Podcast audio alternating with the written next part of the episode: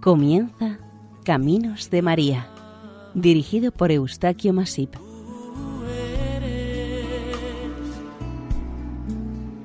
Entre todas las mujeres. Bienvenidos a Caminos de María, un programa realizado por el equipo de Radio María Nuestra Señora del Lledó de Castellón. Les ofrecemos seguidamente el capítulo dedicado a Nuestra Señora de Montes Claros, patrona de la comarca del Campó y Reynosa, Cantabria.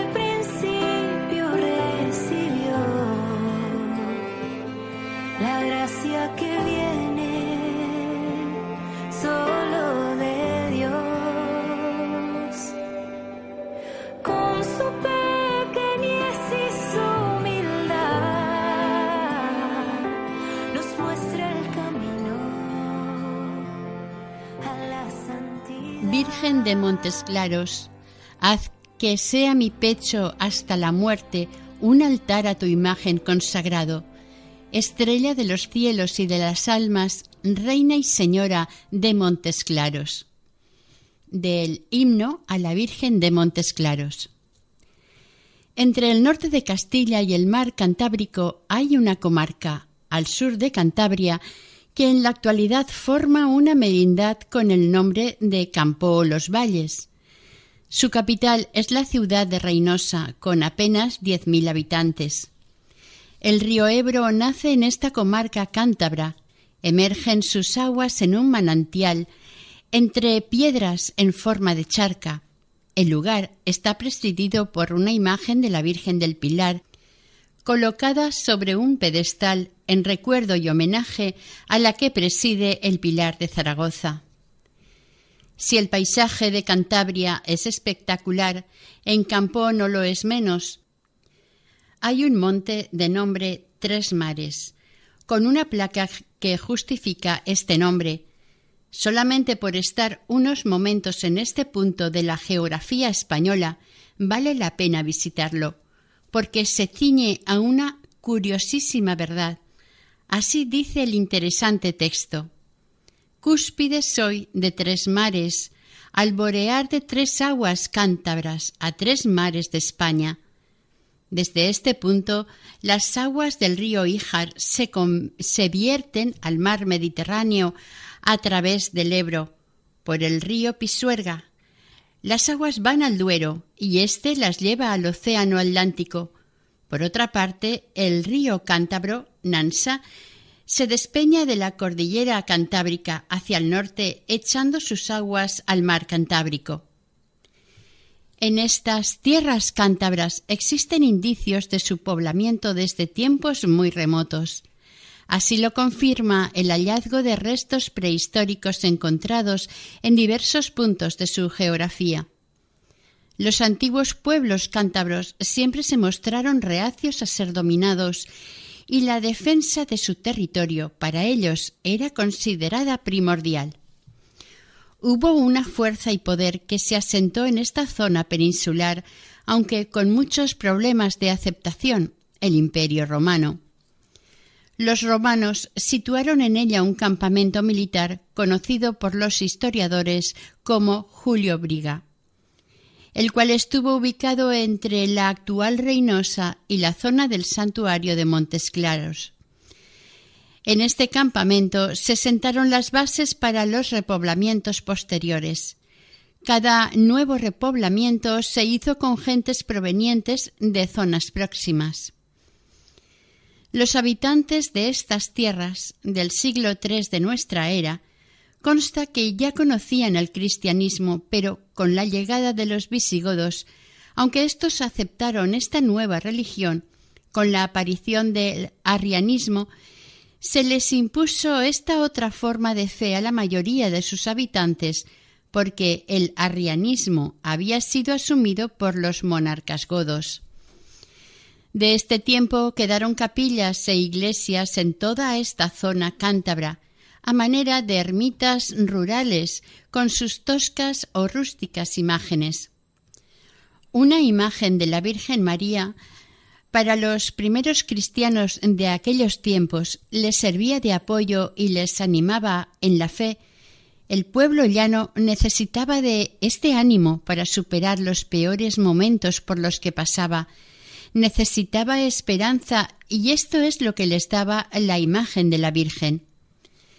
Del tiempo de los visigodos, cerca de Montes Claros, se han encontrado restos de una capilla prerrománica de alrededor del siglo X.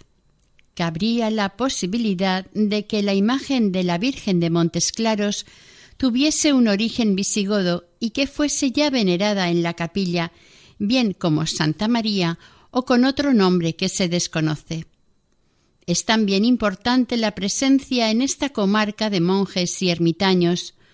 Probable y realmente debieron ser ellos quienes cristianizaron estas hermosas tierras. Con la llegada de los musulmanes, estos apenas pudieron conquistar estas tierras por ser abruptas y frías. Además, contando con que fueron fuertemente defendidas por los cántabros, en este caso campurrianos, quienes defendieron bravamente sus costumbres, su tierra, sus propiedades su incipiente religión y, sobre todo, su independencia ante sus nuevos invasores. En realidad, a partir del siglo VIII, con el repliegue hacia tierras del norte. La imagen de la Virgen, con quien se acompañaban los cristianos, les ayudó a mantener y a animarles en la fe. A los creyentes les supuso fuerza y esperanza en aquellos momentos de destierro.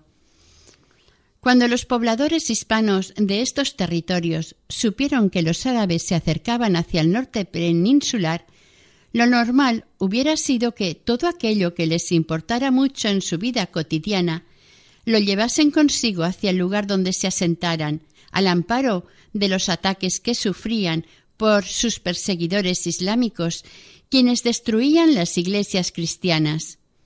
Las imágenes y objetos sagrados de los templos los quemaban. No les importaba ni la belleza ni el valor económico o religioso de lo que destruían.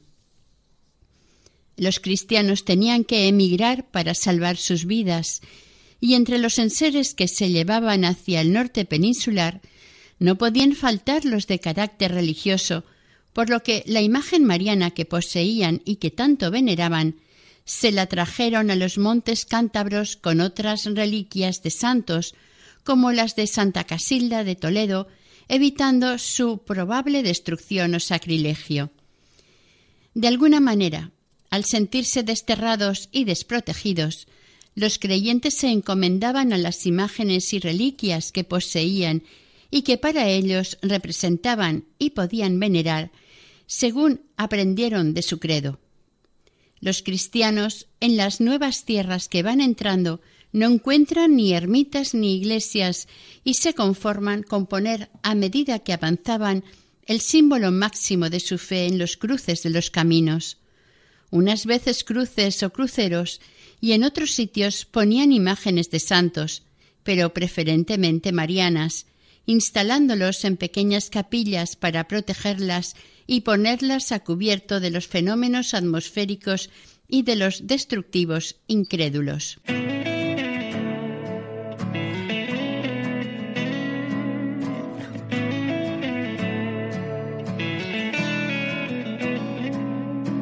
Abriste tus brazos y tu corazón. Afianzaste sus pasos, confiaste en Dios, tomando su mano, lo viste crecer, fuiste su padre del alma, oh buen San José, fuiste su padre del alma, oh buen San José.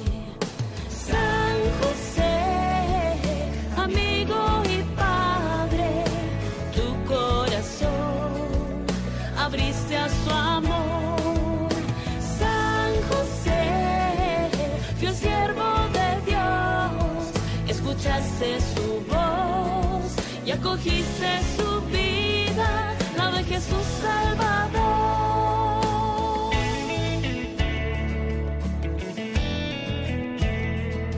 Le enseñaste a crear en una madera tantas maravillas y el sustento ganar.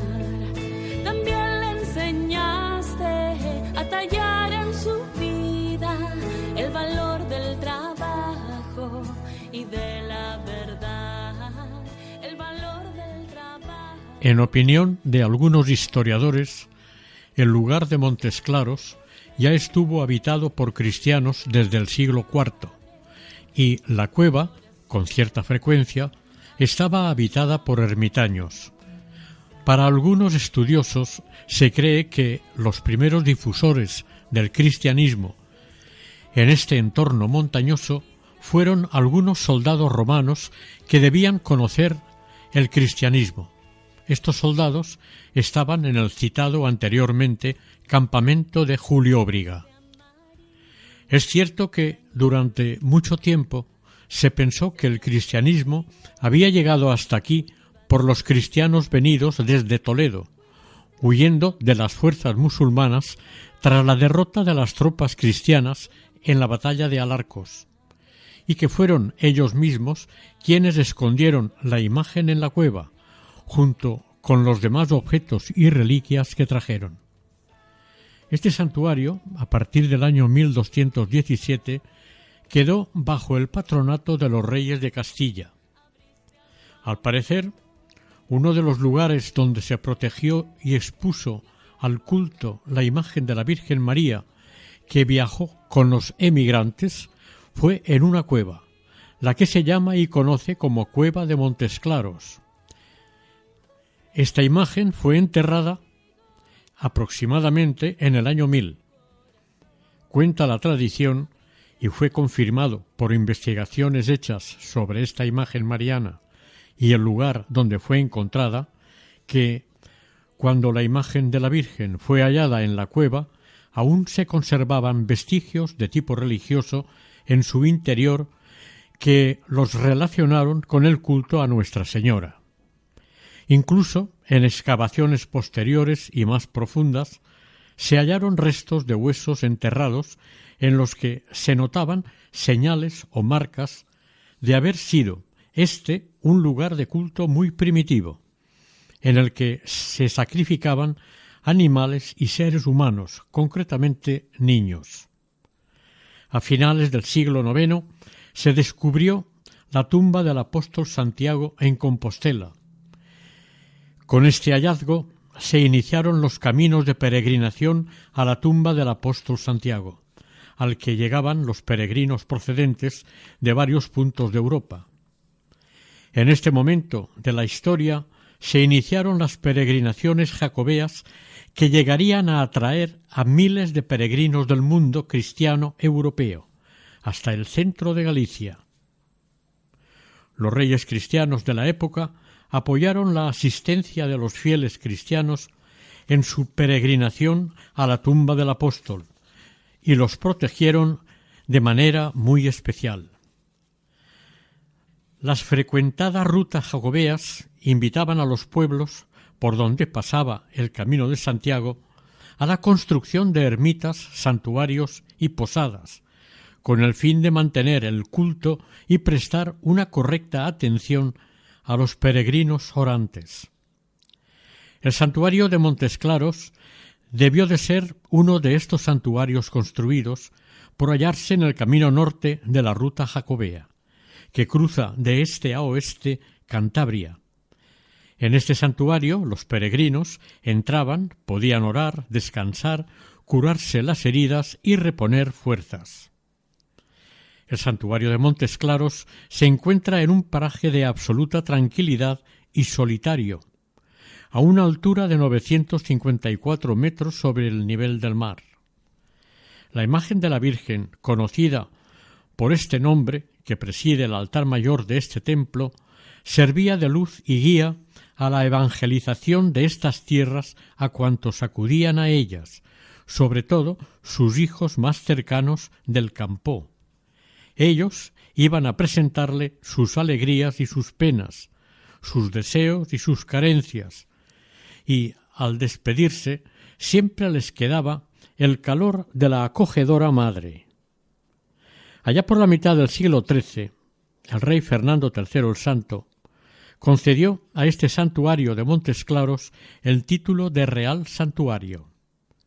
El gran empuje en la construcción de este santuario se iniciará en el siglo XIV, coincidiendo con el gran auge de visitantes y peregrinos devotos para orar a los pies de la imagen de la Virgen de Montes Claros.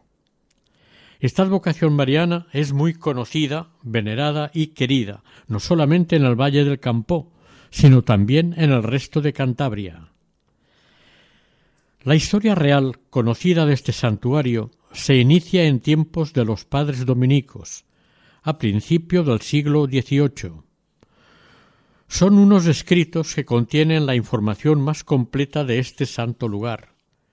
En estos escritos se da información de tradiciones, fechas y milagros atribuidos a la imagen de Montes Claros. Desgraciadamente, las informaciones escritas de este santuario y de la casa del ermitaño, anteriores a la toma de posesión de los dominicos, fueron destruidos en los sucesivos incendios sucedidos a lo largo de los años. El último incendio importante sucedió en el año 1613. En todos estos incendios se destruyeron muchos documentos de la historia secular del monasterio de Montesclaros.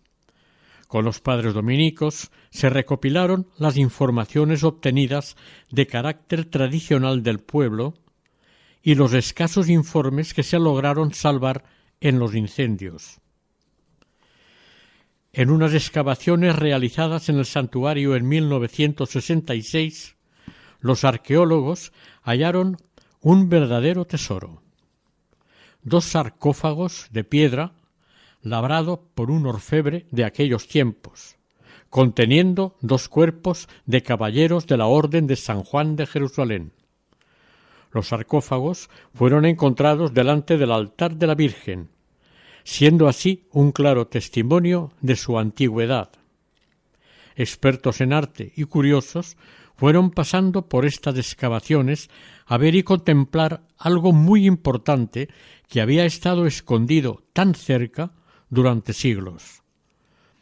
Los estudiantes dominicos, que solían pasar el verano en dependencias de este santuario, se encargaron de quitar la arena y piedras para dejar al descubierto interesantes y variados restos, huesos, piedras de sillería, tallas con cruces o escudo, además de los restos de un muro que se adentraba en el suelo.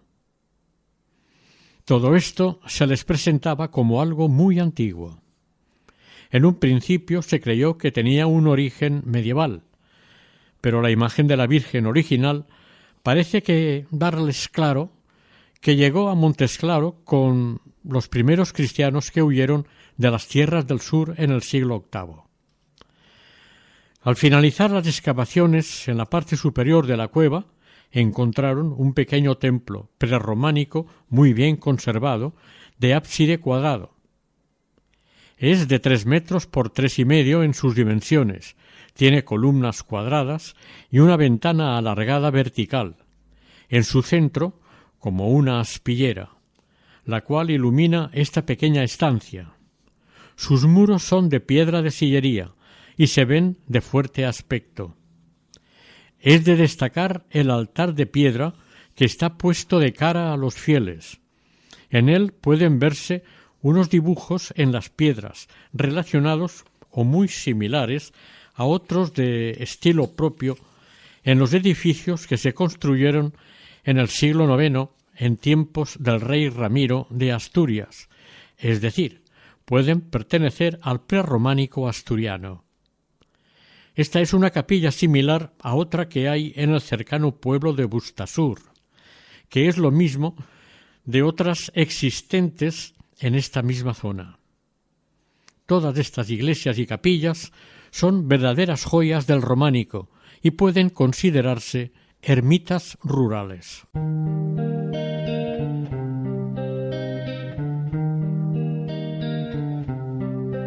Un soldado a casa regresó y un niño enfermo se curó y hoy ya no hay más sombras que te cubran. Un desamparado se salvó por causa de una buena acción y hoy nadie lo repudia. Aleluya. Aleluya. Aleluya. Aleluya. Aleluya.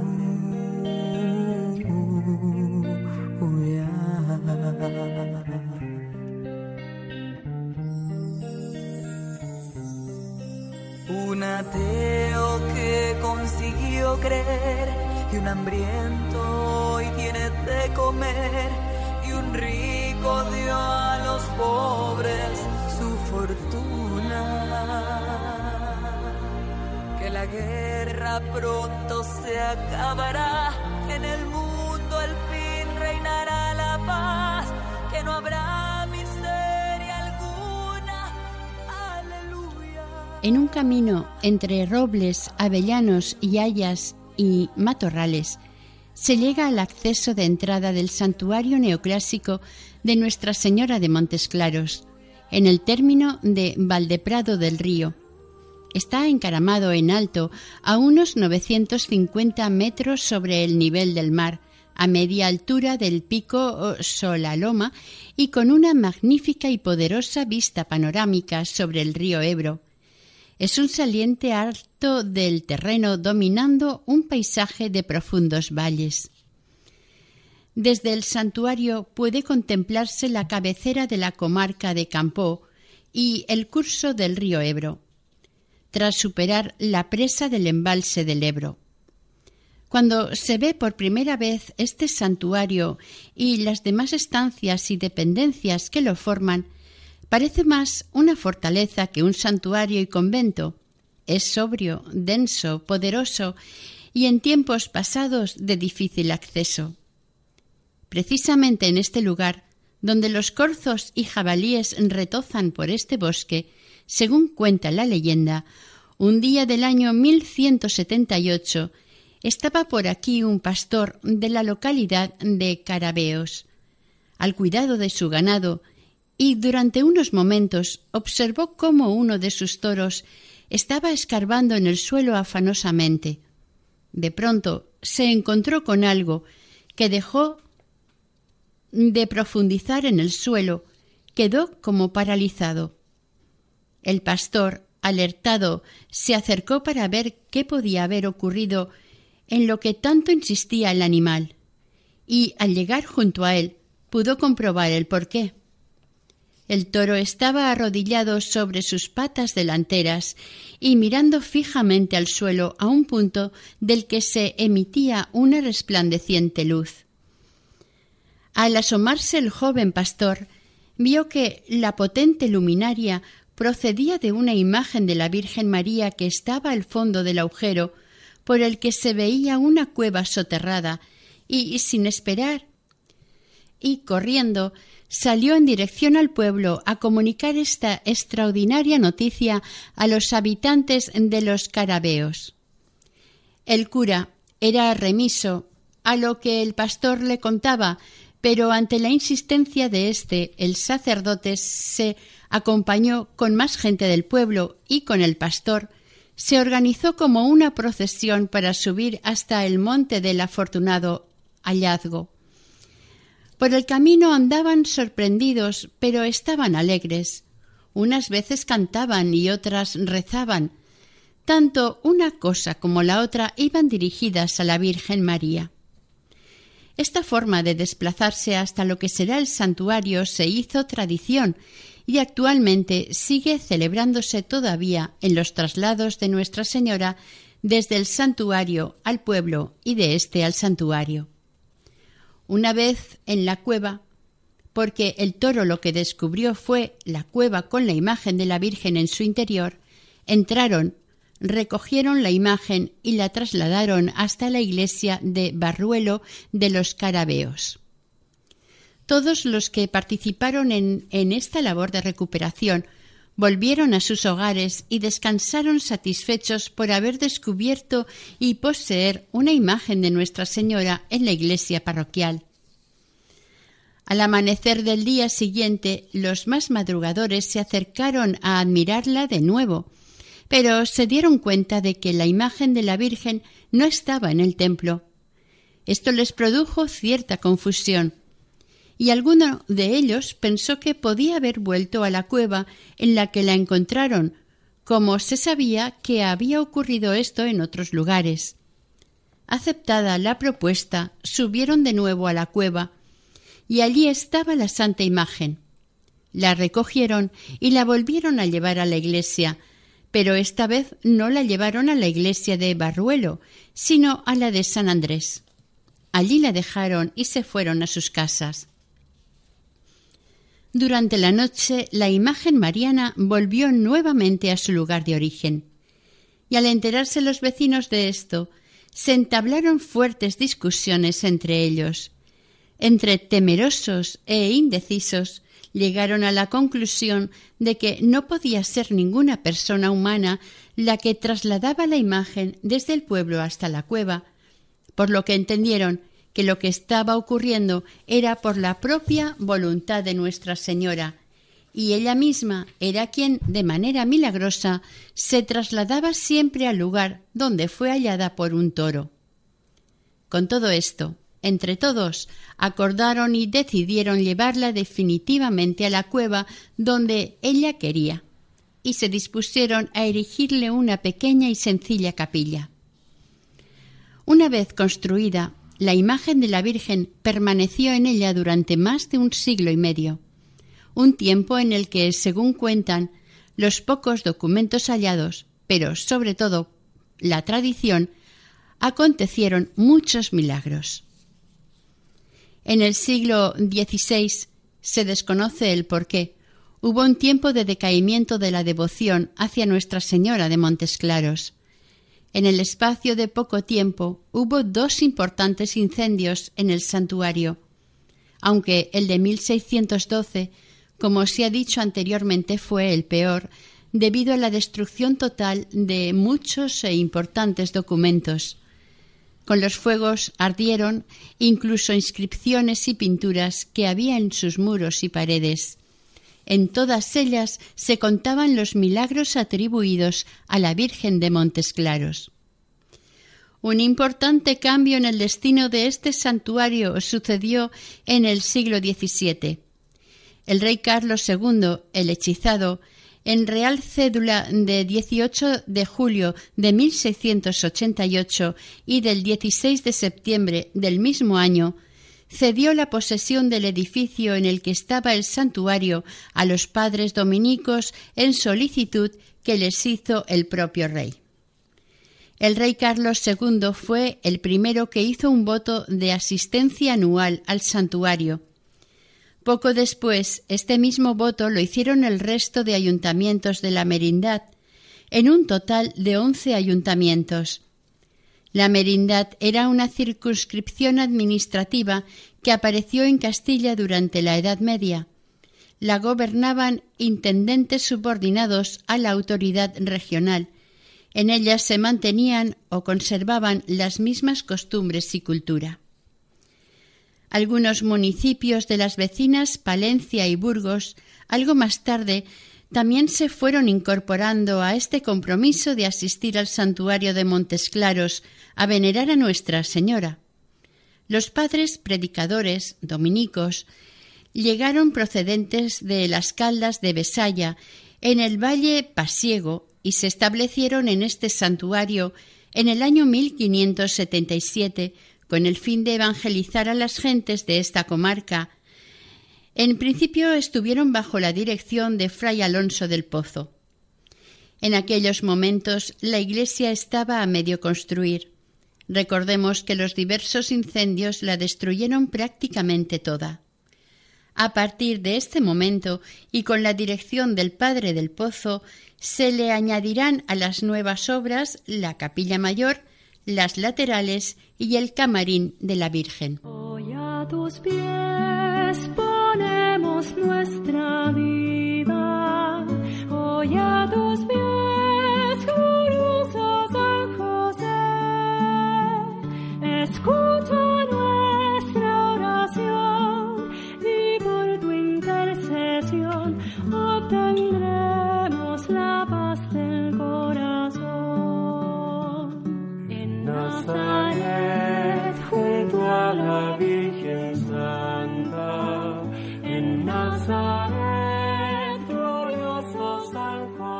En 1701 se amplió el tramo del crucero hacia los pies del templo, con cuatro capillas entre el crucero y la cabecera. También se hicieron la sacristía y la hospedería. Las capillas laterales son tan altas como la nave. Esto pudo deberse a que lo que corresponde a los muros se aprovechó que estuviera en roca viva. La nueva decoración recurre a yeserías de sus bóvedas y el camarín lo cambian del barroco anterior y ahora se realiza el estilo clasicista. Desde el punto de vista artístico, la iglesia del santuario se terminó entre los siglos XVII y XVIII. Al contemplarla desde el exterior, se destacan las dos portadas de acceso al templo y una típica espadaña con tres huecos para campanas. La portada de los pies de la iglesia es más clásica. Tiene un remate en el frontón partido sobre entablamiento dórico, apoyado en pilastras. Una hornacina contiene la imagen de la Virgen con el niño. La puerta del sur es más tardía, también más pequeña, pero está muy trabajada de cantería. Otra hornacina en el remate superior contiene la imagen de Santo Domingo, el santo fundador de los padres dominicos. Esta iglesia consta de una sola nave con capillas laterales que están comunicadas por un estrecho pasillo por debajo de los contrafuertes. Dentro de este templo destacan dos retablos, el barroco dedicado a San José del siglo XVIII y el de la Virgen del siglo XX, que fue una donación del arzobispo de Burgos, don Manuel Gómez Salazar, quien nació en Ariza, una cercana localidad al santuario.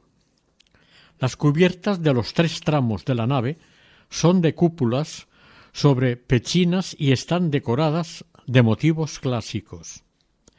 Este monasterio, en su interior, alberga la cueva que acogió en sus orígenes a los primeros cristianos. Probablemente esta cueva sirvió de refugio a algunos de los cristianos perseguidos en aquellos tiempos y que alguno de ellos debió quedarse como ermitaño en ella. Las tropas francesas invadieron España a finales del siglo XVIII, pero hasta el año 1808 no invadieron esta comarca cántabra del Campo y el Valle. Fue en el mes de noviembre. Los franceses saquearon el convento y lo expropiaron con todas sus rentas. De esta manera, lo expoliado sirvió para habituallar al ejército francés, encabezado por José, el hermano de Napoleón. Por fortuna, parte de este botín fue recuperado en 1814, al tiempo que también se devolvió a los dominicos la propiedad del convento. Seis años más tarde, en 1821, se cerrará este y quedará dependiente de la parroquia de los Carabeos, así hasta el año 1834. Este año acontece, o mejor sucede, la Primera Guerra Carlista. Con esta, un nuevo revés afectará a los frailes dominicos. Se les expulsa del santuario como castigo por haber ayudado al bando de quienes apoyaban al pretendiente del trono de España, Carlos María Isidro de Borbón. Los frailes, durante este nuevo exilio, permanecieron secularizados en la hospedería aneja al santuario. Dos años más tarde, en 1836, se decreta la desamortización de Mendizábal y, para la protección de la imagen de la Virgen de Montes Claros, se la traslada a la parroquia de Santa María la Mayor, una iglesia románica de dos naves situada en la localidad cercana de Barruelo. Para atender al santuario, solamente se les permite a los dominicos que, de dos en dos, permanezcan en el mismo, para cuidarlo ordenadamente y mantenerlo en correcta conservación. En estas condiciones permanecerá durante seis años. En 1842 la desamortización parecía estar relajada y se devuelve la imagen a su primitiva iglesia, pero dos años más tarde todo el conjunto arquitectónico del santuario sale a pública subasta. La respuesta de la merindad de Campó fue abordar una gran cantidad de dinero para adquirirla. Se calcula que cinco veces más del precio de salida. Con esta adquisición se les permitió a los frailes el regreso y permanencia en el santuario, atendiendo el culto a Nuestra Señora de Montes Claros, que evidentemente era conservada y mantenida con el incondicional apoyo de todo tipo de los fieles devotos. Hasta 1862 el santuario no recibió ninguna atención monástica, y entonces el alcalde de Reynosa, junto con el resto de alcaldes de la merindad, encargaron su mantenimiento al clero del obispado de Burgos. Esta atención del santuario duró hasta 1880. Este año, con el acuerdo de la merindad y del santuario de Nuestra Señora de las Caldas de Besaya, situado en el Valle del Paz, vuelven los dominicos a Montesclaros, por segunda vez en calidad de arrendatarios a perpetuidad, pagando una peseta anualmente, y que este pago debía abonarse todos los días 8 de diciembre, en la parroquia de San Sebastián de Reynosa. En esa fecha, un padre dominico predicaba un sermón a todos los alcaldes del valle. Esta costumbre se ha venido manteniendo hasta nuestros días y es conocido como el sermón de la peseta entre las gentes de esta zona. En 1884 los dominicos comunicaron el santuario con la hospedería a través de una gran escalera. Tantas veces siendo niño te recé, con mis besos te decía que te amaba. Les informamos que están ustedes escuchando el programa Caminos de María, dedicado a Nuestra Señora de Montes Claros, patrona de la comarca del Campo y Reynosa, Cantabria.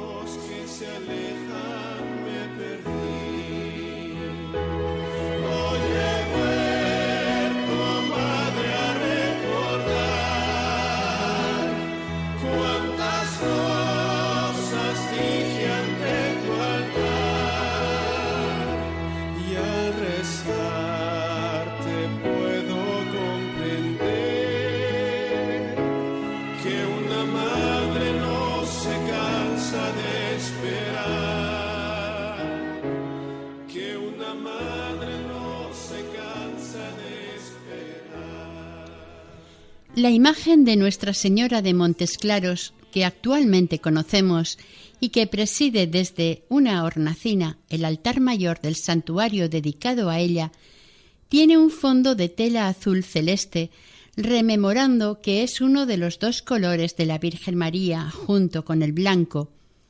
Estas dos imágenes del conjunto escultórico han sido varias veces reformadas desde que en el siglo XIV fueron talladas. El conjunto de la talla lo forman una imagen de madera de la Virgen sedente y la otra nos presenta al niño Jesús que está sentado sobre la rodilla izquierda de la Madre. Ambas imágenes están coronadas con coronas que recuerdan a las de los reyes godos.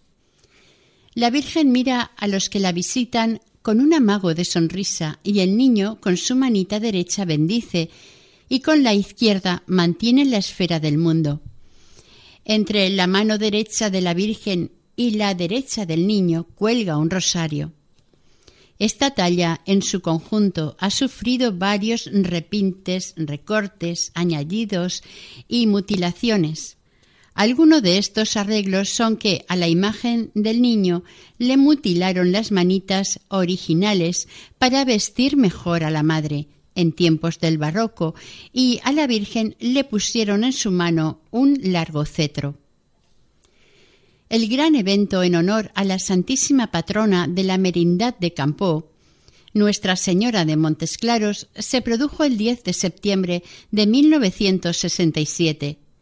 En esta fecha se realizó la coronación canónica de esta imagen de la Virgen María.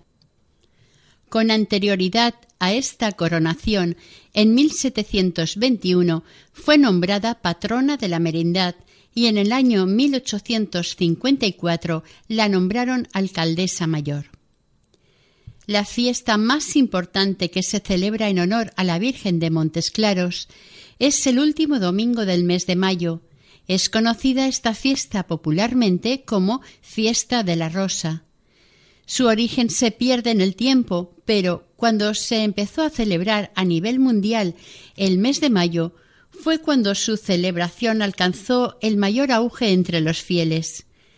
En este tiempo, la asistencia de los campurrianos devotos de la Virgen de la Rosa se fue incrementando y muchos de los habitantes de toda la comarca llegaban al santuario para venerar la santa imagen de Montes Claros. Esta fiesta es la más importante en de Valdeprado del Río, pero es celebrada en todo el valle de Campó. El nombre de fiesta de la rosa se debe a que eh, los visitantes, devotos y peregrinos, al finalizar las celebraciones del domingo último del mes de mayo, realizaban una romería y los asistentes a la misma volvían a sus domicilios con una rosa bendecida como recuerdo de la fiesta celebrada.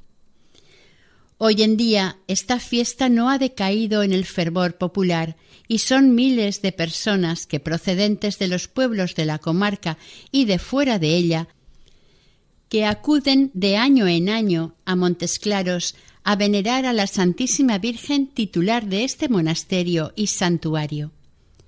Hay que reconocer que esta fiesta es muy familiar, porque son familias enteras las que acuden en muchas ocasiones tres generaciones en grupo, asisten de manera espontánea, contentos e interesados porque esta fiesta tan tradicional perdure y para que esto siga hay que motivar e ilusionar a los más jóvenes.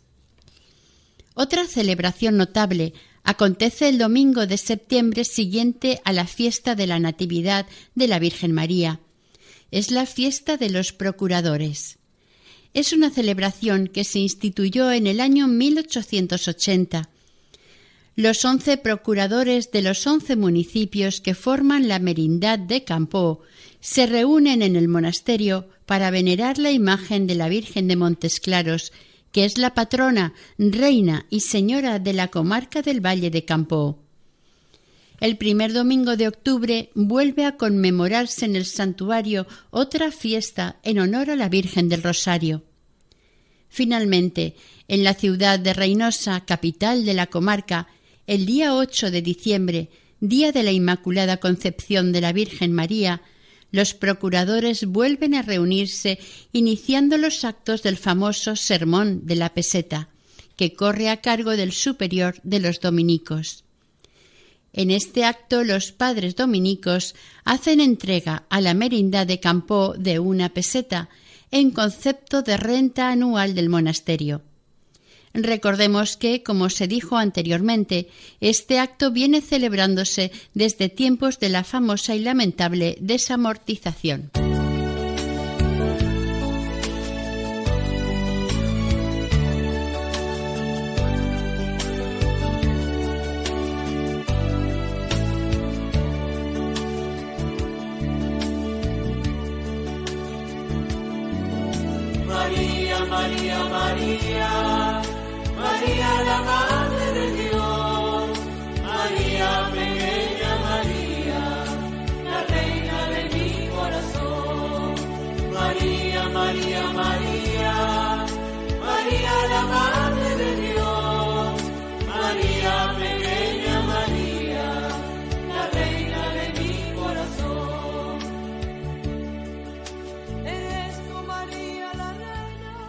Es encomiable la labor espiritual, cultural y pastoral que lleva a cabo la comunidad de los padres dominicos, quienes se encargan y atienden este santuario, monasterio además, de los 28 pueblos de esta comarca.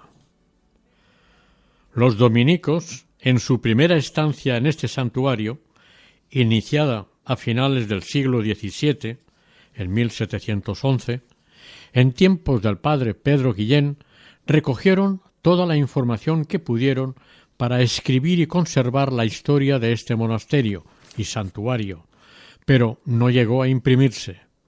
Años más tarde, el padre José de Santa María y otro padre recogieron datos muy importantes y tradicionales bajo juramento referidos a milagrosas curaciones atribuidas a la Virgen durante aquellas fechas del siglo XVIII.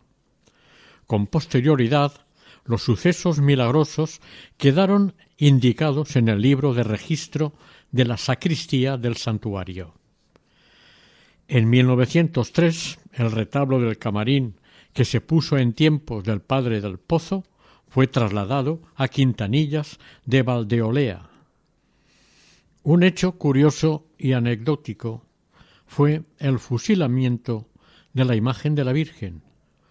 Durante el período de la Guerra Civil del 36, unos milicianos cogieron la imagen de la Virgen de Montes Claros, la pusieron en el paredón, la fusilaron con varias descargas de armas, pero quienes la vieron tras el fusilamiento estaba intacta e indemne. No hubo ningún milagro extraño.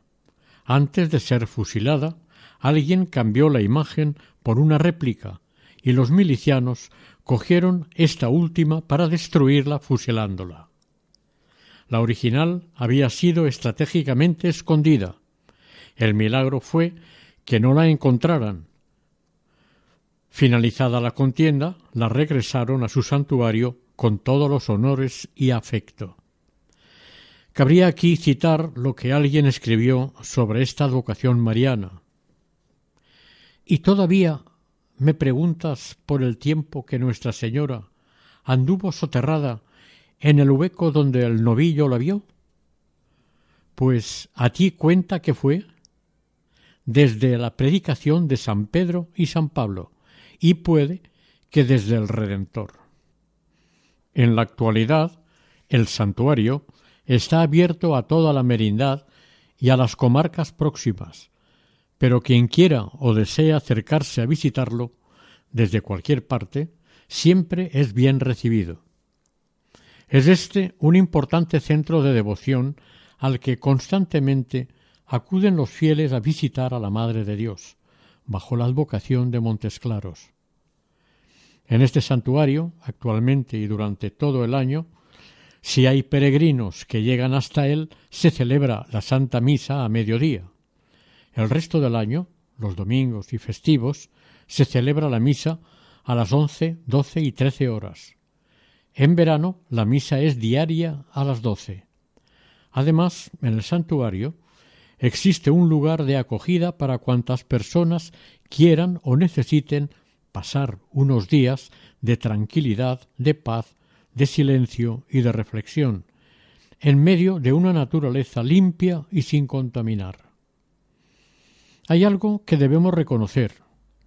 Las autoridades de la merindad del Valle de Campó, en representación de los habitantes de sus municipios, siempre supieron amar y defender a la Santísima Patrona, la Virgen de Montes Claros, sobre todo ante quienes se presentaban en contra de este santo lugar y la reina y señora de la merindad. Su generosa y noble actitud ha hecho siempre divulgar esta advocación mariana más allá de la cordillera cantábrica y de su duro y peligroso mar del norte. Muchos de los hijos de estas tierras desde hace varias décadas emigraron buscando mejor calidad de vida a tierras lejanas, pero al llegar el tiempo de las vacaciones no pueden evitar regresar hasta donde quedaron sus ancestros y visitar a la Virgen de Montes Claros en su santuario. El conocimiento de un patrimonio como lo es este emotiva a los que lo sienten a conservarlo y quererlo. Montes Claros es un patrimonio para centrarse en lo profundo y dejar fuera lo que impide buscar lo que verdaderamente es importante. Sublime gracia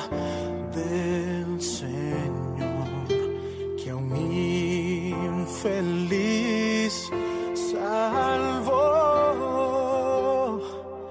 Fui ciego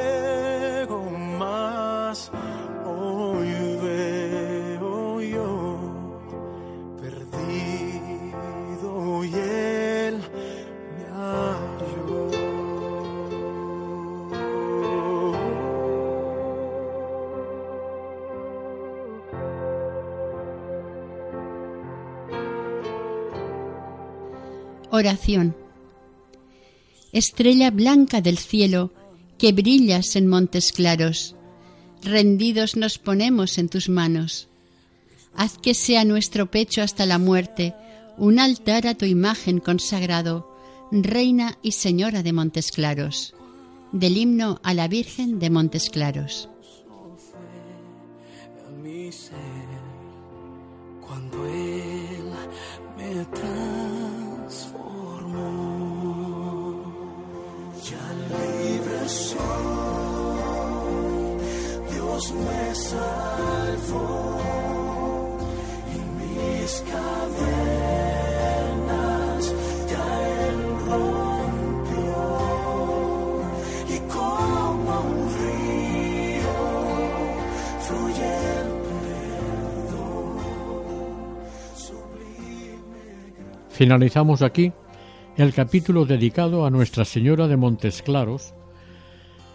de Cantabria, dentro del programa Camino de María. Si desean colaborar con nosotros pueden hacerlo a través del siguiente correo electrónico caminosdemaria@radiomaria.es. Si desean adquirir este capítulo, pueden solicitarlo al teléfono 91 822 8010. o dirigirse a la página de pedidos de Radio María. El equipo de Radio María en Castellón, Nuestra Señora del Lledó, se despide deseando que el Señor y la Virgen les bendigan. María, llena de gracia, el Señor está contigo. Han escuchado en Radio María Caminos de María, dirigido por Eustaquio Masip.